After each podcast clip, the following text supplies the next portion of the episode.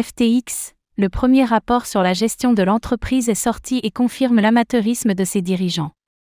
FTX, la plateforme d'échange de crypto-monnaies autrefois dirigée par Sam Bankman-Fried, a publié son tout premier rapport d'analyse sur sa gestion passée. Le document de 43 pages met en lumière une gestion calamiteuse et un amateurisme sans pareil de la part de ses anciens gestionnaires.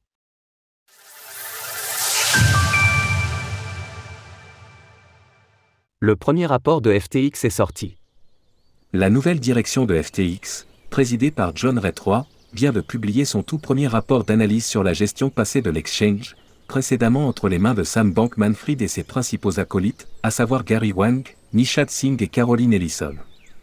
Le document de 43 pages vient confirmer la gestion calamiteuse de l'ancienne deuxième plus importante plateforme d'échange de crypto-monnaies au monde, et fait état d'un amateurisme sans pareil de la part de ses gestionnaires. En plongeant à travers ce rapport, nous apprenons notamment que les clés privées et les sites phrases des clients de l'exchange n'étaient pas sécurisés. À titre d'exemple, des clés donnant accès à plus de 100 millions de dollars sous forme d'Ether, ETH, étaient stockées sur l'un des serveurs de FTX en texte brut, sans la moindre procédure de sécurité illimitant l'accès. Par ailleurs, contrairement à ce qu'a toujours affirmé Sam Bankman-Fried, la totalité des crypto-monnaies hébergées par l'exchange l'étaient sur des holo wallets, là où le bon sens exigerait d'en conserver la majeure partie sur des cold wallets afin de protéger les fonds des utilisateurs. Dans la même veine, contrairement à la majorité des exchanges, FTX n'avait aucun wallet multisignature pour protéger ses réserves, laissant la totalité de ses portefeuilles dépendant d'une seule clé. Toujours concernant les fonds des utilisateurs, il s'avère que FTX stockait les clés ouvrant l'accès à plusieurs milliards de dollars sur AWS Secret Manager, un service de cloud fourni par Amazon.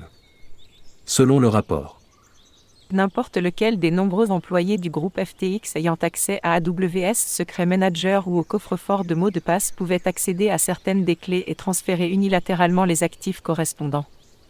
Aucun archivage et des documents administratifs hébergés sur Google. Concernant la gestion interne de FTX, nous apprenons également que c'est Sam Bankman-Fried, Gary Wang et Nishad Singh qui étaient en charge de toutes les opérations de l'entreprise alors qu'ils étaient à peine sortis de l'université la gestion administrative de FTX, qui, rappelons-le, concernait celle de l'une des plus importantes entreprises crypto au monde, était éparpillée à travers différentes applications via des fatras de documents Google. Slack, des lecteurs partagés et des feuilles de calcul Excel. L'entreprise était gérée à travers QuickBooks, un logiciel de comptabilité développé pour les auto-entrepreneurs, les petites ainsi que les moyennes entreprises, c'est-à-dire un logiciel totalement inadéquat à une entreprise comme FTX qui opère à travers le monde et qui héberge des milliards de dollars. Selon le rapport, plus de 80 000 transactions seraient toujours en suspens dans certains comptes QuickBooks.